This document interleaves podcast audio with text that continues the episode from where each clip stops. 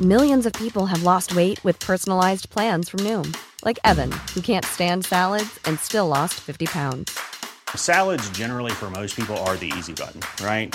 For me, that wasn't an option. I never really was a salad guy. That's just not who I am. But Noom worked for me. Get your personalized plan today at Noom.com. Real Noom user compensated to provide their story. In four weeks, the typical Noom user can expect to lose one to two pounds per week. Individual results may vary. Esto es República H. Muy buenas noches, buenas noches y bienvenidos a República H en este martes 19 de octubre de 2021. Gracias por acompañarnos. Yo soy Alejandro Cacho y le doy la bienvenida a este espacio que se escucha y se ve en toda la República Mexicana, que se escucha en las 98 estaciones de la cadena nacional de Heraldo Radio. Gracias a todos por estar con nosotros y que se ve por el canal 10 de televisión abierta y por los distintos sistemas de cable en el país. También gracias a quienes nos siguen a través de la señal de Now Media en los Estados Unidos y a quienes nos eh, siguen también por redes sociales y por plataformas digitales. Muchas gracias a todos. Permítanme, por favor, acompañarle la próxima hora porque tenemos muchas cosas importantes de las cuales hablar.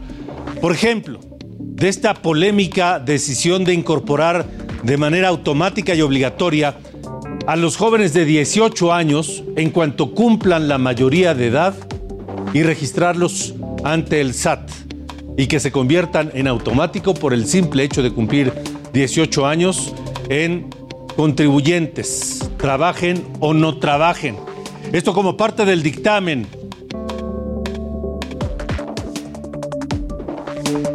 que aprobó la Cámara de Diputados anoche y del cual estaremos hablando y analizando, por supuesto, esta noche aquí en República H. También le presentaremos la más reciente encuesta nacional de seguridad pública urbana del INEGI. ¿Qué tan seguro se siente usted donde vive? ¿En la ciudad en la que trabaja o vive? ¿Donde se encuentra su familia, su negocio tal vez? Tal vez en ella misma nació. ¿Qué tan seguro se encuentra en ella? ¿Qué tan seguro se siente ahí?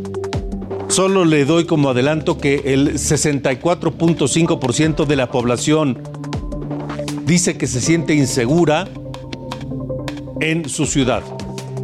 64% de la gente de los mayores de 18 años inseguros en la ciudad donde viven. Además, todos los detalles de la visita del secretario del Bienestar Javier May a Nayarit, porque los damnificados aumentan y aumentan por el golpe del huracán Pamela conforme transcurren las horas. Y no exagero. Así que de esto y más hablaremos esta noche aquí en República H. Bienvenidos.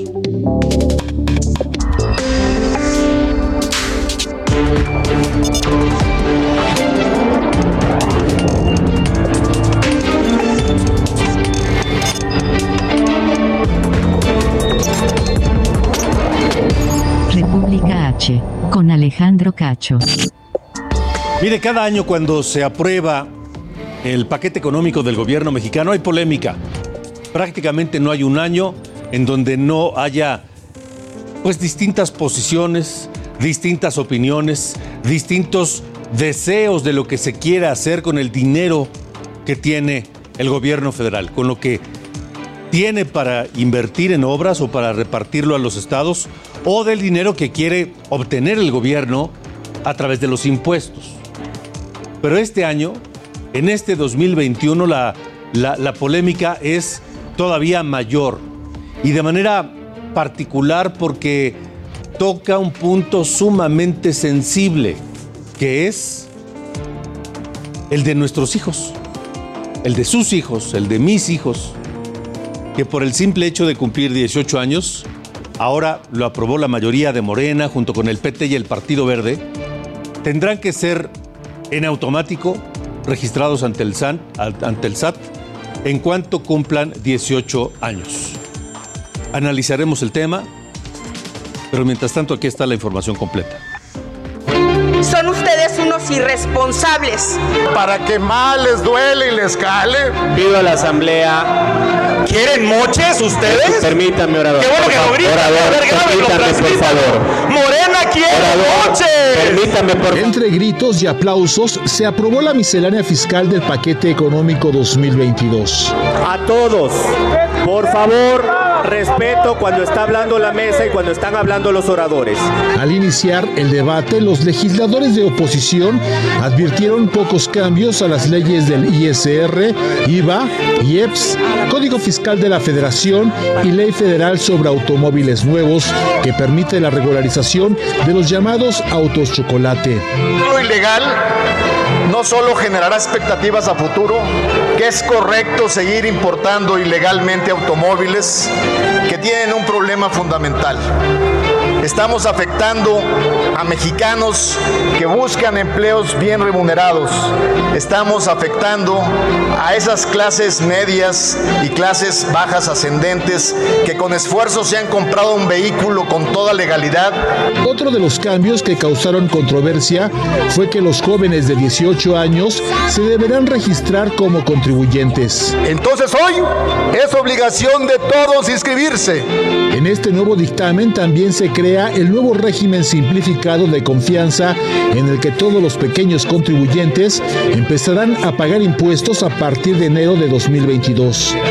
La bancada de Morena insistió que con esta miscelánea fiscal se fortalece la recaudación tributaria sin aumentar impuestos ni castigar a la población oposición moralmente derrotada.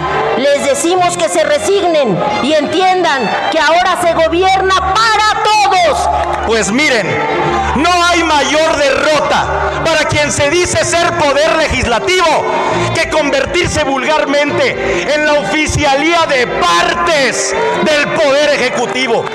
Esa es su máxima derrota moral. La de ustedes es cuánto, presidente. Y aquí está la fuerza de López Obrador en esta Cámara de Diputados y los vamos una vez más a humillar con nuestro voto. Vamos a favor de esta miscelánea fiscal. Al final, con 260 votos a favor, 218 en contra y cero abstenciones, se aprobó en lo general y en lo particular los artículos no reservados de la miscelánea fiscal para el ejercicio 2022. El debate continuará este martes. Las y los diputados discutirán 511 reservas que hicieron a la miscelánea fiscal, mientras que para el miércoles 20 de octubre se discutirá la Ley Federal de Derechos y la Ley de Ingresos. Amado Azueta, Heraldo Televisión.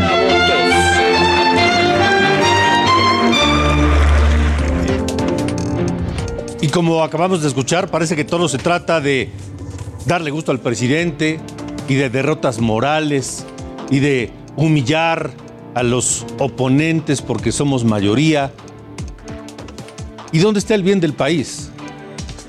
Creo que eso es de lo que menos se habla en este tipo de, de debates. Y así, de un plumazo, de un plumazo, habrá en México 30 millones de nuevos contribuyentes en un solo golpe, en un solo plumazo. 30 millones nuevos, porque son los 30 millones de jóvenes que simplemente por haber cumplido la mayoría de edad serán registrados en automático ante el SAT. Trabajen o no trabajen, tengan ingresos o no, sean estudiantes o no.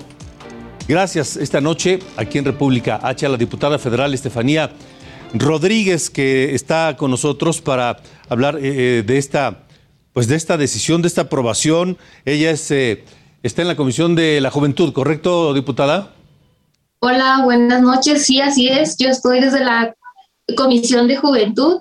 Un gusto. Gracias por recibirnos aquí en tu espacio.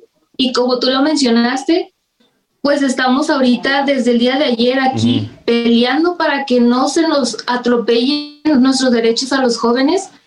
Como lo mencionamos, el grupo parlamentario de Morena quiere modificar el artículo 27 y quiere que los uh, adolescentes jóvenes de 18 años ya se inscriban ante el SAT. Esto es súper gravísimo, ya que jóvenes a esta edad, muchos de ellos están, están estudiando y ni siquiera han tenido aún su primer empleo. lo que esto hace que corran en un gravísimo riesgo, ya que si no generan ellos un trabajo, después de cinco años, ellos estarían perdiendo su acreditación ante el SAT, por lo cual yo como diputada federal y en la Comisión de Juventud estoy haciendo irme por la línea jurídica y vamos a hacer un amparo colectivo. Por eso utilizo aquí tu espacio para decirle a todos los jóvenes que se sientan uh, que se sientan agredidos con esta reforma, que se acerquen a mí. Yo estaré presentando un amparo colectivo, como te lo menciono, y estaremos apoyando a todos los jóvenes, ya que esta reforma es sumamente grave, ya que está vulnerando nuestros derechos como jóvenes. A ver, de acuerdo a lo que se pretende imponer por parte del gobierno federal, será que al cumplir los 18 años, cada, cada joven en automático será inscrito al SAT. Ni siquiera tendrá que hacerlo personalmente. En automático con Es su CURP le generarán su RFC, ¿correcto? Es correcto. Sin importar dónde vive, si trabaja, si no trabaja, a qué se dedica, etcétera. No importa nada de eso. Ahora, ¿qué va a pasar? ¿Qué va a pasar después de cinco años? Si en cinco años no trabaja, ¿le van a, a qué? Sí, mira, si después de cinco años esta, este joven nunca tuvo una contribución ante el SAT, el SAT después de cinco años los da de baja y Mm. su RFC queda cancelado. Por lo cual, cuando estos adolescentes o jóvenes empiecen a trabajar, pues van a tener grandísimos problemas, ya que nunca acreditaron en ante Hacienda.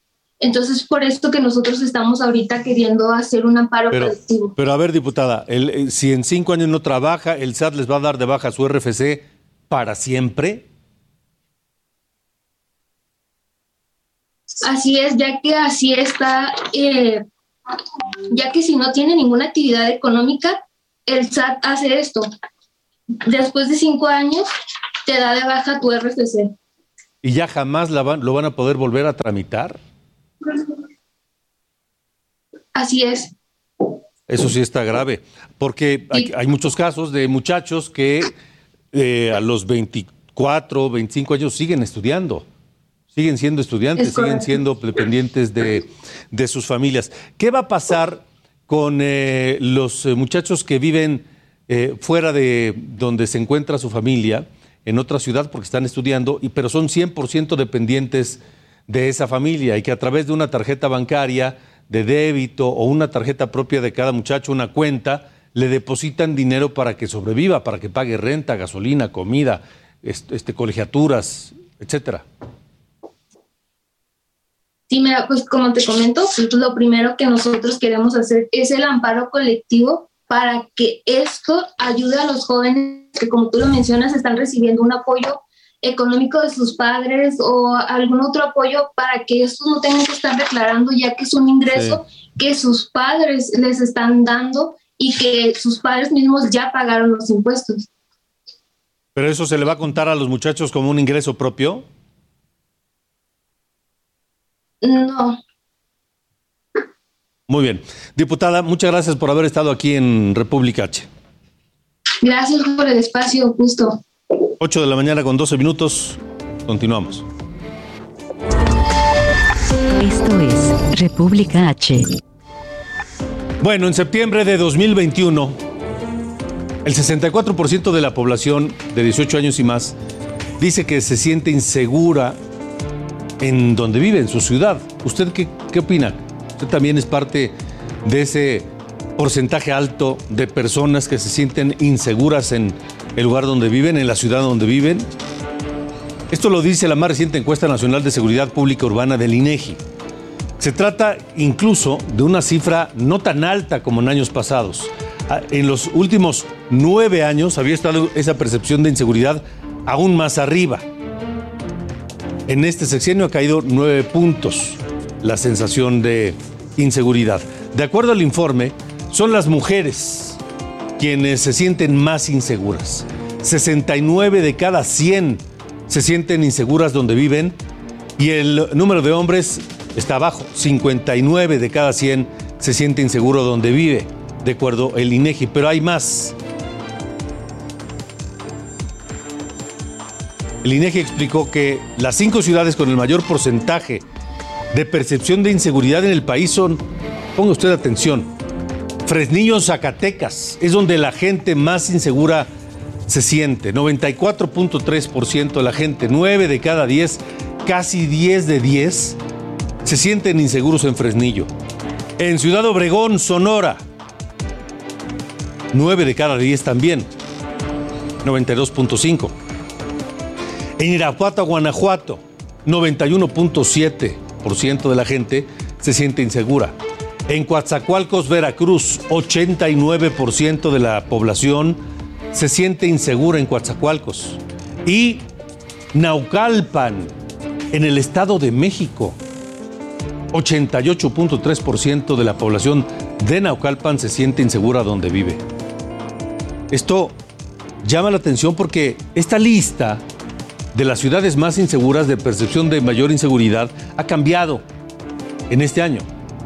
Tradicionalmente ahí aparecían ciudades como Tijuana, como Matamoros, como Ciudad Juárez, casi todas en la frontera norte y todas pues eh, agobiadas por la presencia del crimen organizado, del narcotráfico. Ahora son otras ciudades.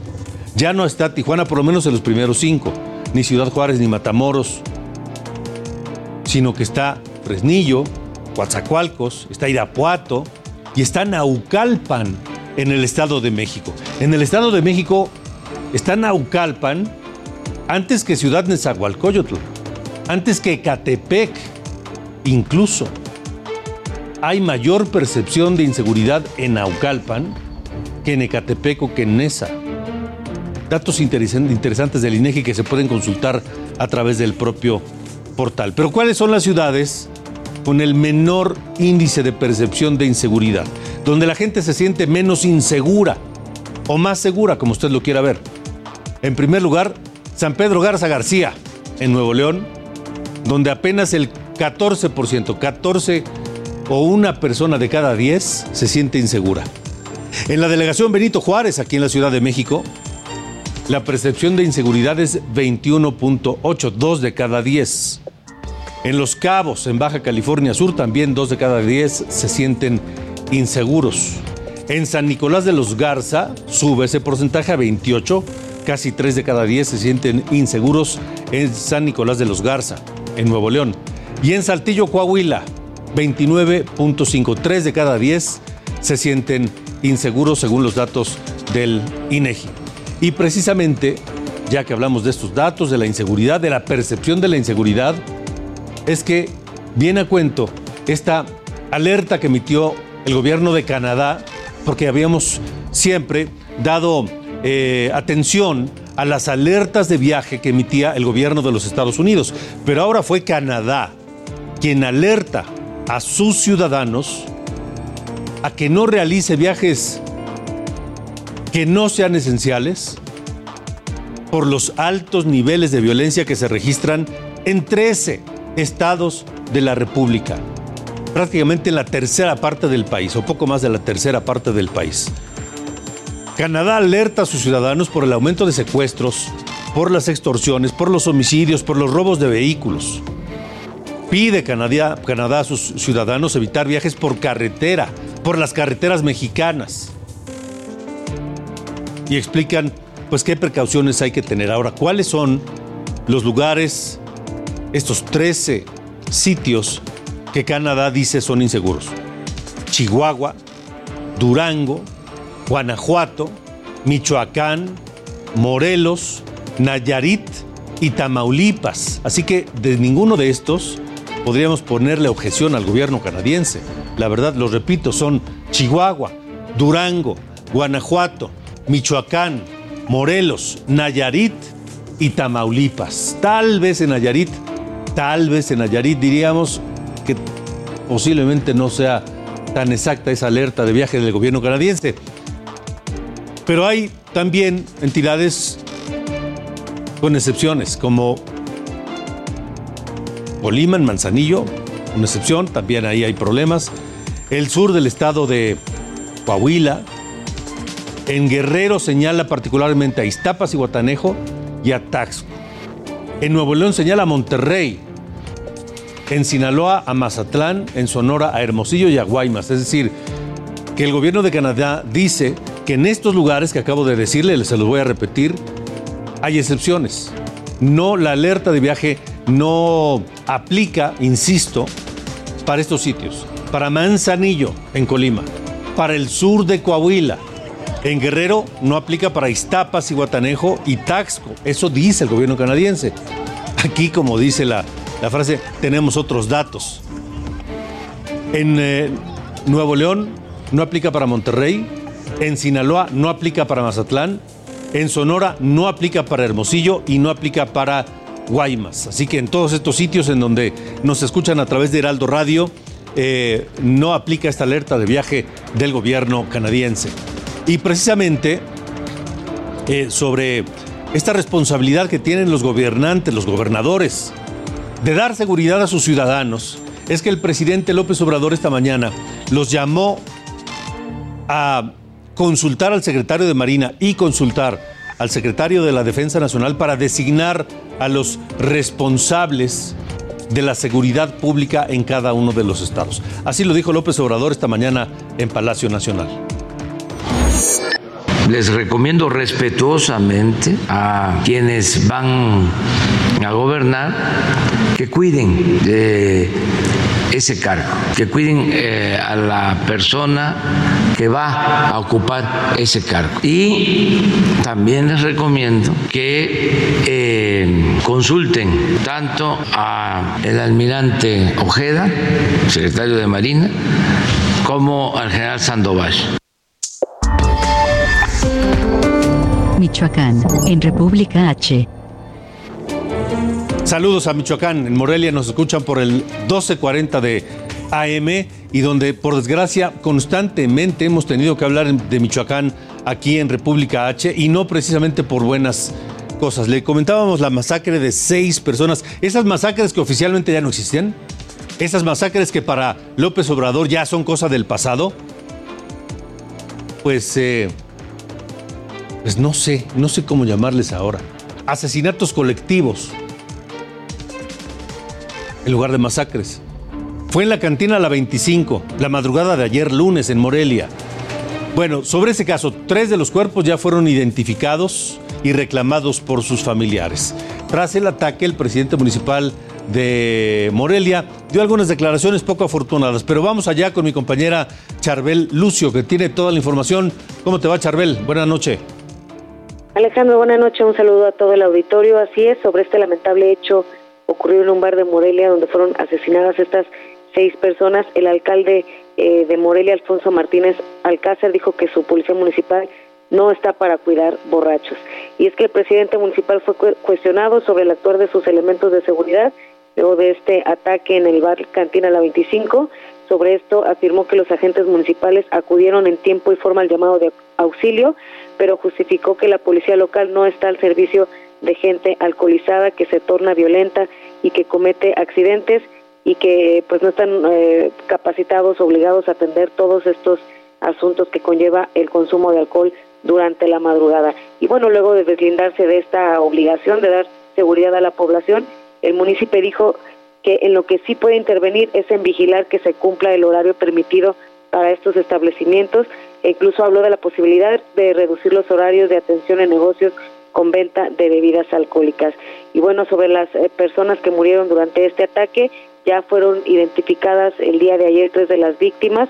Se trata de Jorge G., quien era chofer de una empresa comercial, Oscar David, de 35 años, de oficio policía estatal, así como Juan R., de 34 años de edad, eh, quien era comerciante, y este último pues ha llamado la atención en redes sociales por su historia de vida, en la que eh, pues pasó de ser un joven comerciante de yogurt en el mercado de Marabatío, donde era originario, a vender teléfonos celulares en esa misma ciudad y posteriormente se mudó a Morelia hace cerca de ocho años, donde hizo eh, pues una fortuna de manera inexplicable, así es como lo comentan quienes lo conocieron.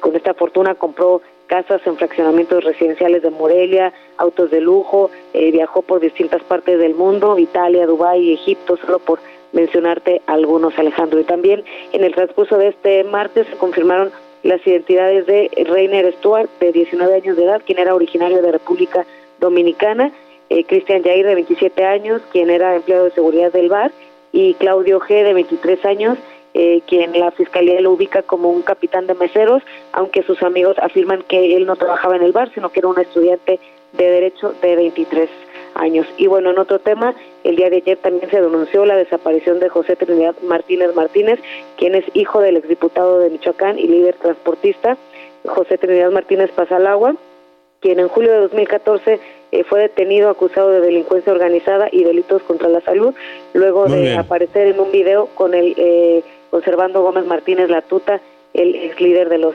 templarios. Sin embargo, este esta persona, eh, Martínez Martínez, ya apareció luego de tres días de no saberse su ubicación, aunque no se sabe en qué condiciones. De acuerdo, Charbel, gracias. Seguiremos pendientes. Vamos a una pausa, regresamos. Continuamos. República H. Con Alejandro Cacho. Regresamos. República H. Planning for your next trip? Elevate your travel style with Quince. Quince has all the jet setting essentials you'll want for your next getaway, like European linen, premium luggage options, buttery soft Italian leather bags, and so much more. And it's all priced at 50 to 80% less than similar brands. Plus, Quince only works with factories that use safe and ethical manufacturing practices. Pack your bags with high-quality essentials you'll be wearing for vacations to come with Quince. Go to quince.com slash trip for free shipping and 365-day returns. Con Alejandro Cacho.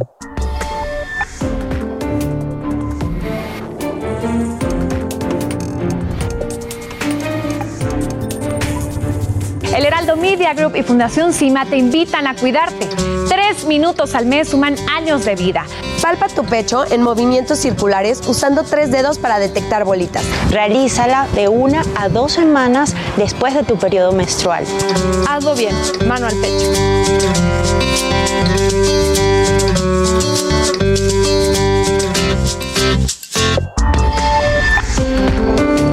Sonora, en República H. Mire, vamos a Sonora porque allá en la plena capital sonorense, en Hermosillo, fueron encontradas tres, tres fosas clandestinas. Vamos contigo, Gerardo Moreno, corresponsal allá en Hermosillo. Te saludo. Hola, ¿qué tal Alejandro? Es un gusto saludarlos desde aquí, desde Sonora. Y como bien lo comentas, el día de hoy en Hermosillo se confirmó el hallazgo de al menos tres fosas clandestinas. Estas incluían restos óseos pertenecientes al menos a tres cuerpos diferentes, los cuales además se determinó que fueron incinerados. Los hechos en unos hechos de búsqueda que comenzaron desde el pasado sábado, así lo confirmó la Fiscalía General de Justicia del Estado. Te platico que fueron labores realizadas por el colectivo Madres Buscadoras de Sonora junto a personal de servicios periciales, esto en un espacio abierto al aire ubicado en el kilómetro 18 más 500 de la carretera 26, esto al poniente de la ciudad capital del estado. Te platico que el trabajo de búsqueda comenzó el pasado 16 de octubre y todavía el día de hoy, martes 19, permanece el operativo en el sector, pues ya se han localizado varios restos de ropa y los fragmentos óseos, los cuales peritos determinaron que fueron expuestos al fuego. Estos restos serán enviados al laboratorio de inteligencia de científica forense, donde se le realizarán las pruebas de ADN y comparativa genética para tratar de determinar su identidad y así poderlos entregar a sus familiares. Además, informó que el procesamiento del sector todavía continuará durante los próximos días, esto para en el horario donde se permita garantizar la seguridad de todos los participantes y para ver si se logran más hallazgos en ese sector, Alejandro. Vaya, pues eh, no es usual dar este tipo de información eh, ocurrido en pleno Hermosillo, Gerardo. Así es, últimamente las eh, fosas clandestinas se han encontrado en predios de Guaymas, eh, Cajeme, incluso Nogales, y en Hermosillo no ha sido la, excepción, sin embargo son pocos los que hallazgos que se hacen, entonces este sí es impactante porque se habla ya de tres fosas clandestinas en un mismo sector que además los restos fueron incinerados, esto es lo, lo impactante y pues eh, siguen encontrándose este tipo de, fosas clandestinas acá en el estado de Sonora y lamentablemente pues cuerpos enterrados en ellas. De acuerdo. Gerardo Moreno, gracias. Gracias, buenas noches. Buenas noches. Vamos ahora a Tijuana porque hubo una persecución, cerca de 20 minutos, dos sicarios fueron abatidos y dos más detenidos. ¿Qué pasó? Estos individuos atacaron a policías municipales a balazos tras intentar detener un auto con reporte de robo, según informó la Secretaría de Protección Ciudadana de Tijuana. En el vehículo, además, fueron encontradas armas largas, tres de ellas tipo fusil en Tijuana. Y también en Baja California, donde nos escuchan por el 1700 de AM. En Tijuana, saludos. La Policía Estatal rescató a dos personas y desmanteló una banda de secuestradores que operaba en el poblado de Rosarito, en este lugar turístico de la costa de Baja California. Fueron detenidas cuatro personas y puestas a disposición de la Fiscalía. Se aseguraron armas largas, 10 vehículos, además de varios kilos de marihuana y metanfetaminas, todo en Rosarito a una hora de, Baja California, de Tijuana, en Baja California. Y en Veracruz, saludos Veracruz, allá nos escuchan por el 99.3 de FM, fue encontrado muerto Joaquín Espinosa. Joaquín Espinosa fue candidato a la presidencia municipal de Río Blanco, en Veracruz, por el partido Podemos. Horas antes había sido secuestrado este hombre. Hasta el momento no hay pistas de sus asesinos. Y vamos a Cuernavaca porque ahí autoridades de Seguridad Pública, apoyados por elementos de la Secretaría de Marina, detuvieron a un hombre que era altamente peligroso y buscado, Edilberto N., alias El Chinelo, considerado uno de los principales operadores de bandas criminales como los Linos y los colombianos que operan en Cuernavaca, en Jiutepec, en Yautepec y en Zapata, todo en Morelos. Este hombre está relacionado con actividades ilegales como venta de droga, extorsión y homicidio. Esto es República H. Volvemos a Michoacán este martes. Se cumplieron 80 días, 80 días de que maestros de la disidencia de la Coordinadora Nacional de Trabajadores de la Educación bloquean las vías del tren en Uruapan. ¿De qué tamaño es la afectación de este bloqueo? Esta noche saludo a Felipe Peñas Dueñas, el presidente de la Comisión de Transporte de Concamín en Monterrey, si no me equivoco. ¿Es así, Felipe? Eh, no, Alejandro, estamos a, nivel nacional, este, la Concamín este, desde la Ciudad de México, pero... Ah, este, bueno. Ah, a, tus órdenes, Alejandro. ¿cuánto, ¿Cuánto se ha perdido por este bloqueo de, de 80 días ya en las vías? Sí, Alejandro, es terrible. Ya son 80 días de bloqueo, 100 en el acumulado de los bloqueos que van en lo que va del año en, en Michoacán este, con afectaciones, diríamos, con datos duros, este, directamente ya con un análisis de la Agencia Reguladora del Transporte Ferroviario, es decir, un dato ya oficial de la, del SCT, eh, se estima que son 40 millones de pesos diarios, es decir, eh, ya son 3.200 millones de pesos de afectaciones directas, ¿no? Directas me refiero a, lo que implica la afectación en el empleo, lo que implica la afectación eh, por demoras, por, no, por, tener que cambiar de modo de transporte. Esto es sin cuantificar entonces todas aquellas indirectas que te llevan probablemente a la eh, afectación directamente en la industria, es decir, la detención de o paro parcial de líneas de producción, la afectación en el empleo ya directamente, este, y la posibilidad de incumplimiento de, contratos incluso internacionales, ¿no? Entonces eh, es una afectación pues muy grande, este, no nada más económica, sino también en el, en el tema del desabasto a la, a la industria.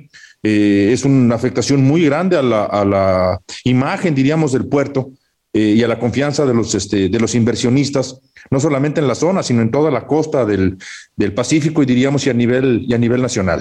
Ahora, supongo ustedes como parte afectada han estado en contacto con las autoridades que son las responsables de resolver esta situación. ¿Qué les han dicho?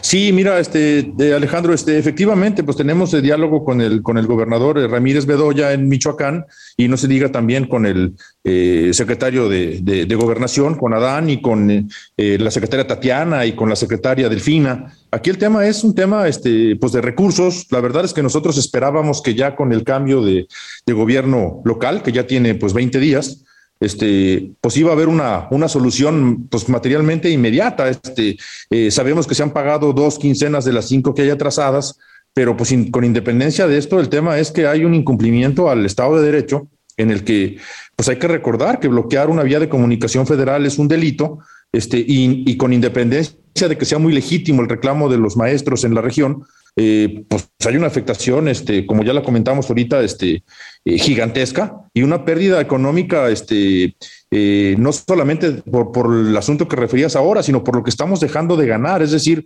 eh, también sabes que hay afectaciones, eh, Long Beach y, y, este, Los Ángeles, los puertos tienen fila de, de, de, embarcaciones para poder descargar y tendríamos una oportunidad de, pues, maravillosa para poder este, establecer un corredor de Lázaro Cárdenas que pudiera estar recibiendo, al igual que Manzanillo, para poder estar este, circulando al revés. Este, los americanos están viendo hoy en día el tema de su Viernes Negro, el Black Friday famoso, uh -huh. con un tema de afectación en mercancía y nosotros lo vamos a ver. Eh, en el buen fin. Este, esto, estos 80 días con este comercio, diríamos, entorpecido con Oriente, este, lo vamos a ver en el buen fin, este, con un tema de, de, de mercancías, no con la misma cantidad eh, que solemos eh, poder estar viendo en un evento de este tipo. Ahora, pero, pero así de simple, es decir, la respuesta es, es que no tenemos dinero. La respuesta es que han, eh, eh, han pagado dos, dos, quincenas y que pagaron otro tipo de, eh, adeudos, que también tenían adeudos en, tema de policía y en tema de diferentes pues, servicios públicos.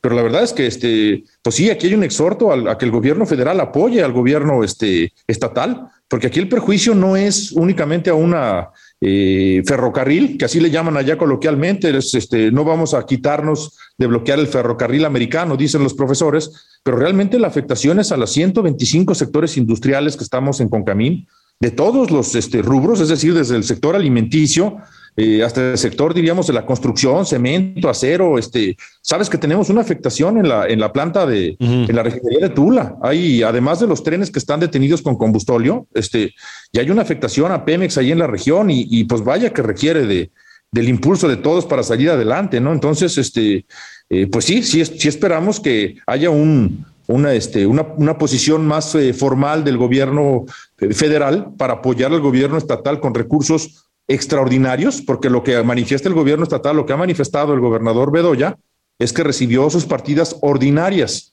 y nosotros esperábamos que le dieran un mayor recurso para que pudiera solventar esos adeudos que, que si bien heredó, pues sí. este, la verdad es que estamos en medio, ¿no? Pero a ver, a ver, estamos platicando con Felipe Peñas Dueñas, presidente de la Comisión de Transporte de Concamín. Eh, puedo entender esto de los adeudos y que el gobierno del Estado no tiene dinero, pero la afectación al comercio y a la imagen internacional de México vale mucho más. Y no entiendo cómo la respuesta de un secretario de gobernación, de una secretaria de economía o una secretaria de educación del gobierno federal es que digan, es que no tenemos dinero. Nos, nos eh, tiene igual de sorprendidos, este, Alejandro. La verdad es que eh, coincido totalmente contigo, eh, no solamente en eh, las pérdidas de oportunidades, lo que representa Lázaro Cárdenas como puerto, este, como puerta mexicana, al tema de la importación y la exportación de vehículos, este, toda la parte que tenemos, este, ya tenemos noticias de plantas afectadas en Nuevo León. Este, y porque pues hablas de 30 mil contenedores que son los que no han circulado, diríamos, este, de la forma eh, ordinaria para estar llegando y dentro de ellos hay muchísimas pymes, muchas pequeñas empresas que, que, requieren del insumo que llega en un contenedor, incluso a veces es parte de un contenedor lo que requieren ellos en cuanto a, a sus este, insumos necesarios y pues te llevan a que tienes una afectación de gente que truena con su negocio, este, debido a que hay un bloqueo, diríamos, este, por 50 maestros, porque además no son todos los maestros de Michoacán. Sí. Es un, tengo entendido que es un tercio de los maestros de Michoacán este, los que tienen este, eh, esta situación. Este, entonces, digo, el tema es un exhorto a que se cumpla con el Estado de Derecho. Pero, a, la, a ver. La, las compañías ferroviarias presentan denuncias, tienen que hacerlo por obligación. Sí. Este, y también son parte de Concamín. En Concamín estamos toda la industria del transporte, de transformación y todos los sectores. Pero, a ver, Felipe, sí. no, con esas denuncias no pasa nada. Exacto. No Solo pierden nada. tiempo en, en, elaborarlas y en irlas a presentar, porque nunca pasa nada. Y, y ustedes es decir, las empresas, las industrias son la parte más afectada y quienes no tienen ni siquiera una responsabilidad en el asunto. Entonces, se trata solamente de esperar a ver cuándo buenamente alguien del gobierno tiene a bien solucionar el tema. Es, es absolutamente terrible y decepcionante, Alejandro. Este, lo dices con mucha, con mucha verdad. Yo creo que aquí el, el, el exhorto debe ser este, eh, mayúsculo, debe ser este, una situación que se debe atender eh, pues inmediato y hablar. El año pasado fueron 201 días de bloqueos en el país y trabajamos con la legislatura anterior para que se modificara el artículo 533 de la Ley General de Vías de Comunicación, incluso se incorporó un 533 bis por aquello del boteo. este, pero, pero el tema es, pues entonces no solamente no se ejerce y están las denuncias como bien dice, sino que además no solamente tenemos hoy, por ejemplo, bloqueado ahí Uruapan, tenemos bloqueos intermitentes en Páscuaro, en Morelia e incluso en algunas autopistas que se ponen y se quitan en el día. Entonces digo, el tema sí es definitivamente que creo que hay un límite en la tolerancia y creo que hay un eh, mensaje muy importante este, en tema de lo que representa para México el Estado de Derecho y lo que representa, Diego, a nivel internacional, dar una imagen de que una embarcación que sale de China tiene que estar volteando a ver si está bloqueado el puerto de Lázaro Cárdenas para ver si se viene ese puerto o si va a buscar una alternativa. Manzanillo saturado, Long Beach saturado, Los Ángeles saturado. Este, un tema, además de, de logística mundial, de una afectación en el tema de los contenedores falta de disponibilidad de contenedores, precios altos, diríamos eh, China con tolerancia cero al tema del COVID, un solo caso de COVID en un puerto y cierran el puerto completo. Entonces, digo, realmente la situación además se nos olvida dentro de todo esto que estás manejando, que estamos en una pandemia y que sigue la pandemia, ¿no? Entonces, eh, dentro de todo esto hay productos químicos. El cloro, por ejemplo, este Alejandro, no, no llega de regreso, en vía de regreso, el, el cloro viene de Coatzacoalcos, y cuando ya tienes un tema de que están congestionada la vía y que tienes 10 trenes, en este caso físicamente ahí, este, eh, pues estacionados, que no se pueden mover ni para adelante ni para atrás, este, pues lógicamente el, tampoco tienes un paso, por ejemplo, de los trenes que vienen del sur y que deben cruzar, por ejemplo, la zona de Morelia con cloro. Entonces eso ya te lleva también a un tema de riesgos porque hay productos que no solamente no deben moverse o no pueden moverse por camión, porque está prohibido que lo hagan por el tema del riesgo, que su naturaleza es mover su producto o por tren. Este, y si no hay tren, pues entonces tienes un riesgo también de abasto independientemente del costo, ¿no? Entonces, no hay tren y no hay ductos tampoco. Necesitamos ayuda en esto, sin duda. Pues, eh, Felipe, Felipe Peñas, dueñas, gracias por haber estado aquí con nosotros en República H. Con mucho gusto, Alejandro, estamos a tus órdenes. Gracias, buenas noches, las, las 8 con 45. Y mire, pues eh, aparte de lo que todo, todo lo que dijo ya Felipe, se supone que uno de los grandes sustentos del Tratado Comercial de México con Estados Unidos, con Canadá, es la cercanía. ¿Por qué muchas empresas abandonaron China, dejaron Japón, dejaron Europa, dejaron algunos lugares de Estados Unidos para venir a México? Porque México ofrece mano de obra muy competitiva, a menor costo, y una cercanía para abastecer al mercado más grande que es Estados Unidos y Canadá. Pero si esa cercanía no se invalida con el bloqueo de trenes porque no pueden llegar las mercancías, entonces perdemos competitividad. Esto es República H, 8.46. Colima, en República H. Vamos a Colima, saludos, saludos a quienes están en el 104.5 de FM en Colima, allá nos escuchan, porque la gobernadora Indira Vizcaíno, que tomará posesión en dos semanas más, presentó ya su gabinete. Me siento muy contenta, creo que ustedes conocen a muchos de ellos, saben que estamos integrando un gobierno con personas que comparten principios, valores, ideales y compromisos y que de esta manera podremos juntas y juntos iniciar esta nueva etapa. Así presentó la gobernadora electa de Colima, Indira Vizcaíno, a quienes conformarán su gabinete de gobierno a partir del primero de noviembre. En un evento realizado en el puerto de Manzanillo, dio a conocer a su equipo conformado por ocho titulares de secretarías, quienes en su mayoría son mujeres.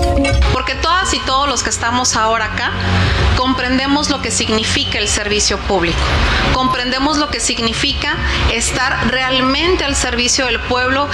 En la Secretaría General de Gobierno estará la exdelegada de Programas de Desarrollo Social, María Guadalupe Solís, quien es la primera mujer en este cargo en la historia de Colima. En la Secretaría de Seguridad Pública estará Manuel Gerandi Ruiz. En la Secretaría de Planación, Finanzas y Administración, Fabiola Verduzco Aparicio. En la Secretaría de Desarrollo Económico, la diputada federal con licencia por Morena, Rosa María Vallardo Cabrera. En la Secretaría de Educación y Cultura, el profesor Adolfo Núñez González. En la Secretaría de Salud, Marta Yanet Espinosa Mejía. En la Secretaría de Infraestructura, Desarrollo Urbano y Movilidad, Marisol Neri León. Y en la Secretaría de Bienestar e Inclusión Social, María de Rosario Silva Verduzco.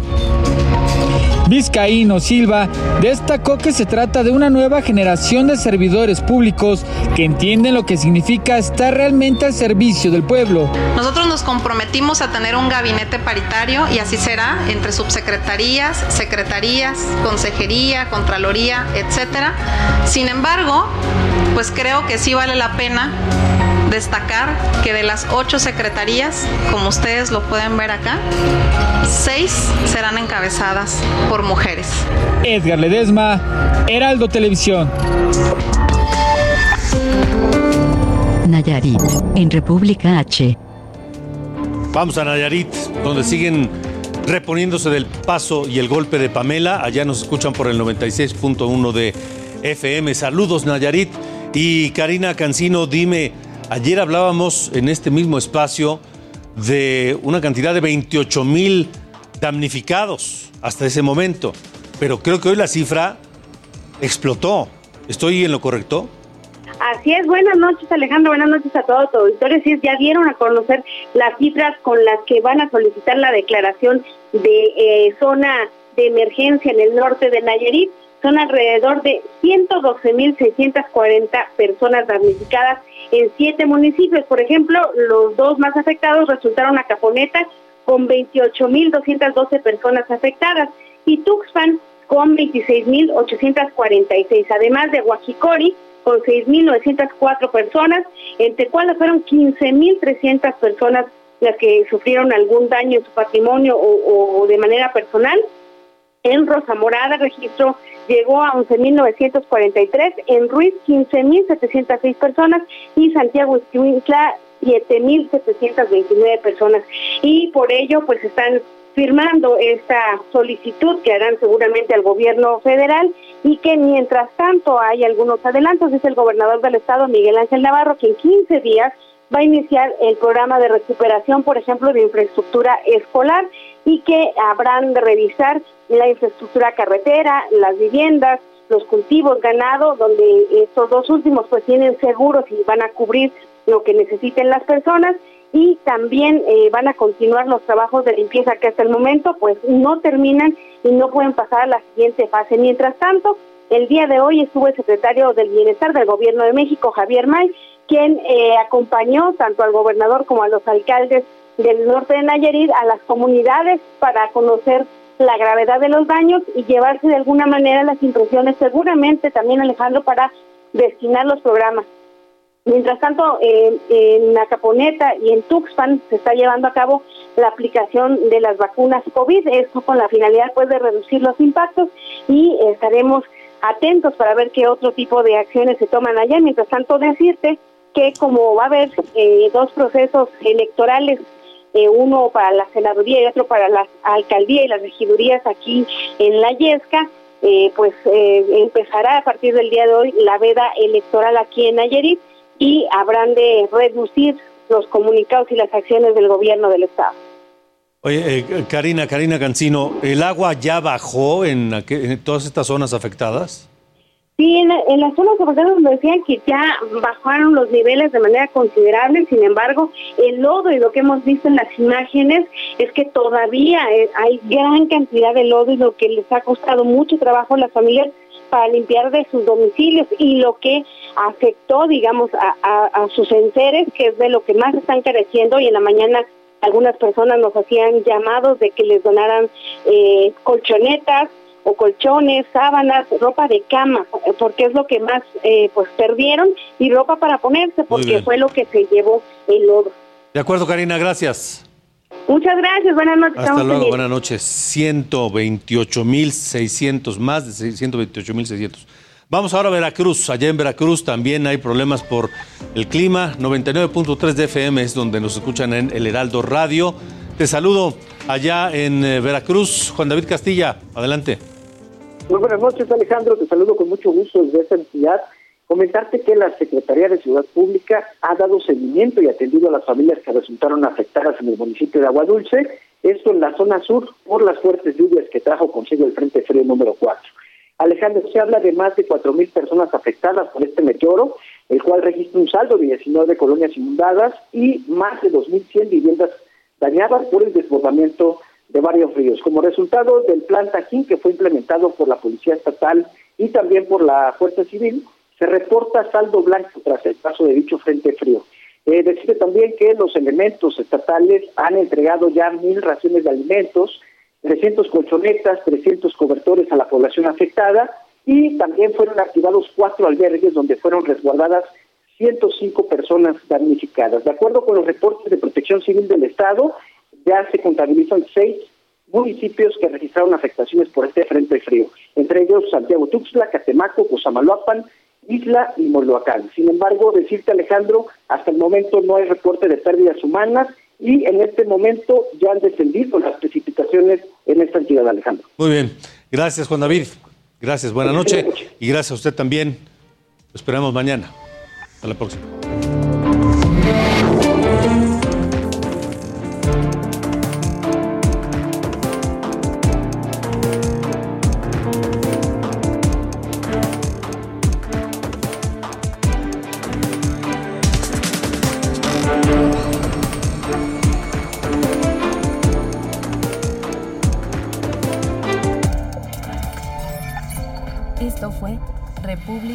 Con Alejandro Cacho.